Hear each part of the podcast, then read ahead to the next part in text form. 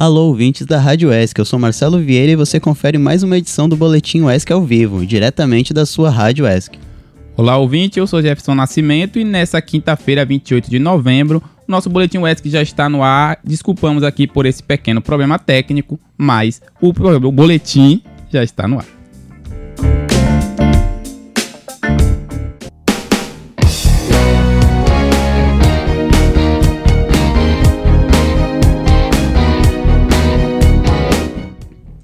Atenção! Na última terça-feira, fragmentos de óleo voltaram a aparecer no sul da Bahia. Mais de 20 toneladas foram removidas das praias da ilha de Boipeba.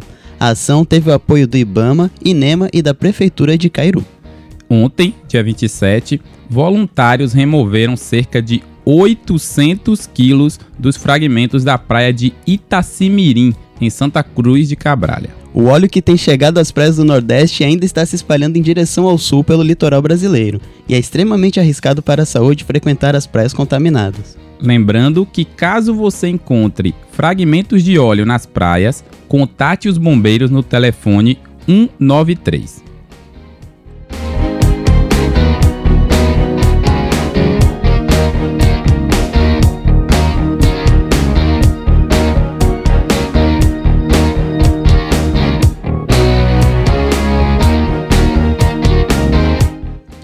Agora você confere uma reportagem de Bruna Kleisla sobre o Festival Sonora que acontece amanhã em Ilhéus. Se liga aí.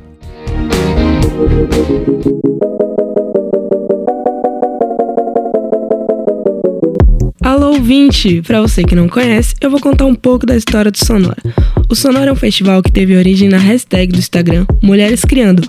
A hashtag foi uma iniciativa da musicista Demo Solini para romper com o imaginário de que não existem mulheres criando e compondo a sua própria arte.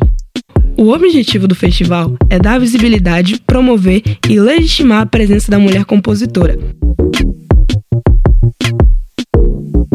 Nos palcos do Sonora se apresentam iniciantes e artistas já consagrados, trocando experiências e fortalecendo a cena local da qual o evento acontece. Aqui no sul da Bahia, Eloá Monteiro é uma das coordenadoras do projeto. Com mais de 20 anos de carreira, Eloá é protagonista na região e, inclusive, já venceu o prêmio de melhor intérprete do quarto Festival de Música aqui da Rádio ESC. E agora eu vou conversar com Eloá para ela contar pra gente um pouco mais sobre o Festival Sonora.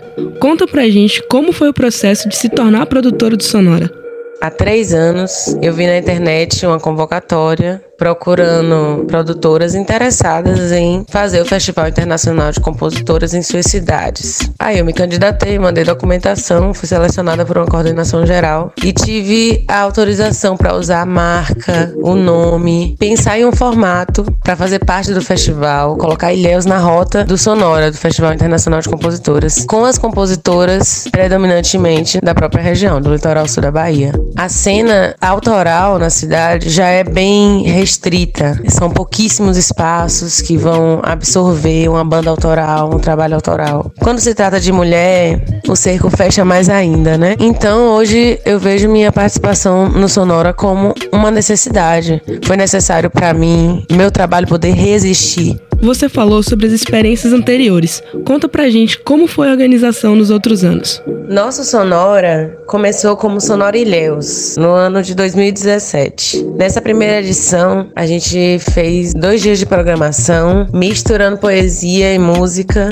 lá na tenda. Em 2018, a gente resolveu ampliar um pouco e abraçou Serra Grande no, na edição local. Esse ano a gente volta a Ilhéus por uma série de fatores e a novidade é retomar essa parceria com a tenda Teatro Popular de Ilhéus, que no mesmo dia do Sonora desse ano vai organizar também a sexta feirinha popular de produtos regionais, que é super interessante, que acaba tendo majoritariamente mulheres empreendendo vendendo seus artesanatos.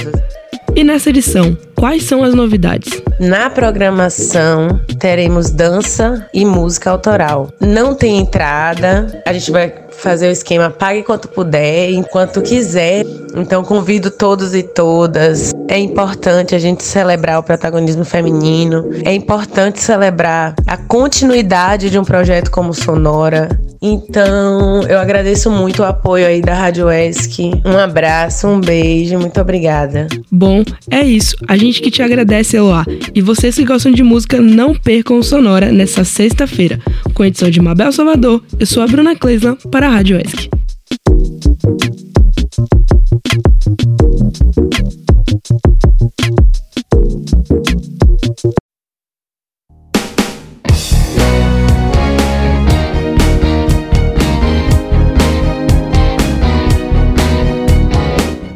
O projeto de extensão Dinamizando o Ensino da Língua Inglesa, junto ao programa de pós-graduação em Letras, convida toda a comunidade acadêmica para o Language Week 2019, traduzindo Semana de Linguagens. A temática do evento discute estratégias digitais e uso da tecnologia como ferramentas de educação.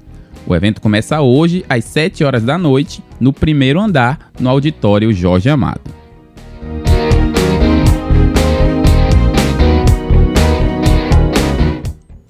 Se liga que a nossa cobertura da 13ª SECOM, Semana de Comunicação da UESC, ainda não acabou. Você acompanha agora uma matéria de Igor Dutra com a professora Daniela Abreu, da Universidade Federal do Recôncavo da Bahia.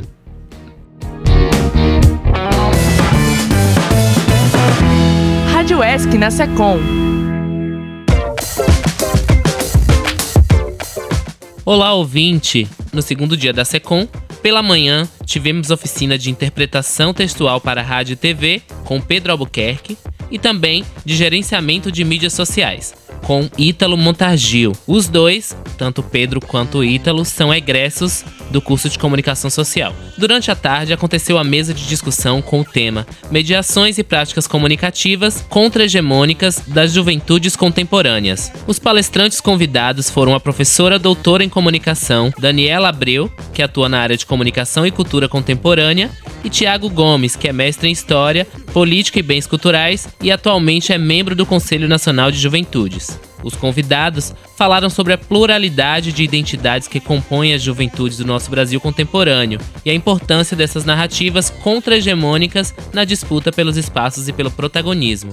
Entrevistei a professora Daniela Abreu, que falou um pouco sobre a importância da comunicação para construir relações de pertencimento e representatividade das juventudes plurais. Essa comunicação que a gente está chamando né, de uma comunicação alternativa, ou que vai produzir essas narrativas que são contra-hegemônicas, ou narrativas que são resistentes, elas, de certa forma, vão ser uma possibilidade de expressar a relação desses sujeitos com os territórios onde eles vivem. Né?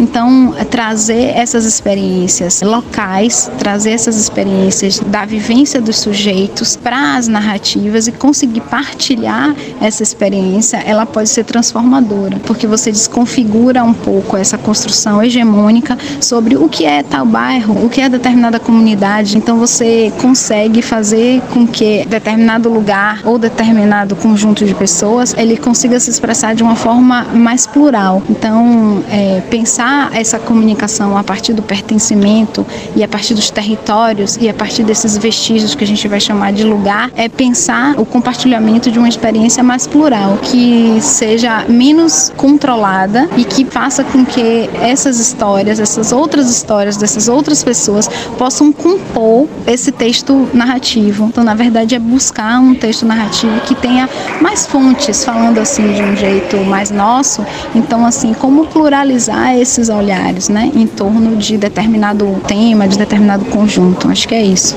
Falou também sobre como buscar construir uma comunicação mais democrática e representativa. Buscar uma comunicação mais coletiva e mais democrática é buscar vozes é, mais plurais. Então, é fazer com que é, mais pessoas com experiências diferentes, com corpos diferentes, com posicionamentos diferentes, possam se expressar e possam trazer os seus pontos de vista, né, as suas narrativas, as suas experiências. Então, uma comunicação que seja mais porosa a essas diversas experiências. No campo da juventude, então, a essas diversas experiências juvenis. Então, uma comunicação que reflita o grau de pluralidade das juventudes no Brasil, né? Uma comunicação que não fale apenas para um determinado conjunto de jovens, uma comunicação que possa, na verdade, inclusive desconfigurar, desorganizar essa narrativa muito hegemônica para e sobre as juventudes. Com edição de Fabrício Moreira, eu sou Igor Dutra para a Rádio ESC.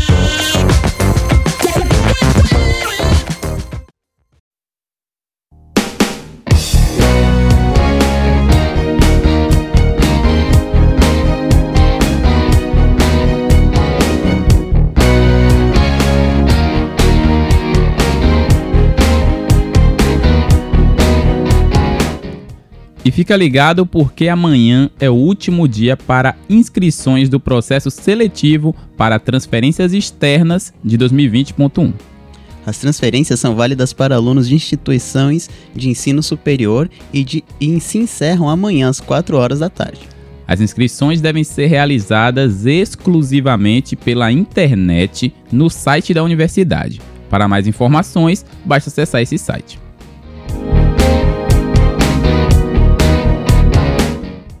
Alô, você conectado na Rádio ESC. Estamos de volta com o Dia de Quê? Em determinadas edições do boletim, você vai acompanhar a história de datas significativas do calendário nacional. E para começar, hoje é dia de quê? Hoje, dia 28 de novembro, é comemorado o Dia do Soldado Desconhecido. A data é uma homenagem aos soldados que perderam suas vidas durante a guerra, mas não tiveram seus corpos identificados. Em uma guerra, é bastante comum que os corpos dos soldados não sejam enviados às suas cidades de origem para que seja feito um funeral, e por isso, alguns países constroem monumentos em homenagem à vida desses soldados. É importante lembrar que, no Brasil, o alistamento militar é obrigatório a todo brasileiro do sexo masculino, a partir dos 18 anos de idade. Portanto, a grande maioria dos soldados que morrem em combates acaba perdendo suas vidas em nome do seu país e contra sua própria vontade. O Dia do Soldado Desconhecido é um dia que serve para refletirmos a influência que a guerra e o Estado têm nas nossas vidas. Com produção de Bia Andrade e edição de Marcelo Vieira, Igor Fonseca para a Rádio ESC.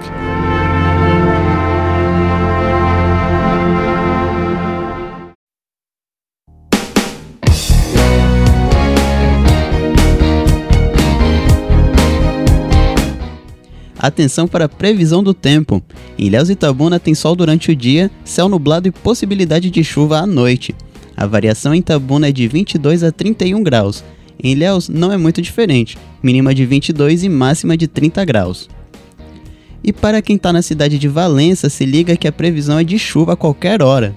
Variação entre 21 e 29 graus. Então, se for sair, não se esqueça do guarda-chuva. É isso aí, Marcelo. E é assim que encerramos o Boletim UESC de hoje. Não se esqueça de acompanhar a reprise através do Spotify ou do Deezer. Tchau, tchau e até mais. E fiquem ligados nas nossas redes sociais, no aplicativo da rádio e nos acompanhem também no Instagram, Facebook e no Twitter. Tchau, tchau e até amanhã.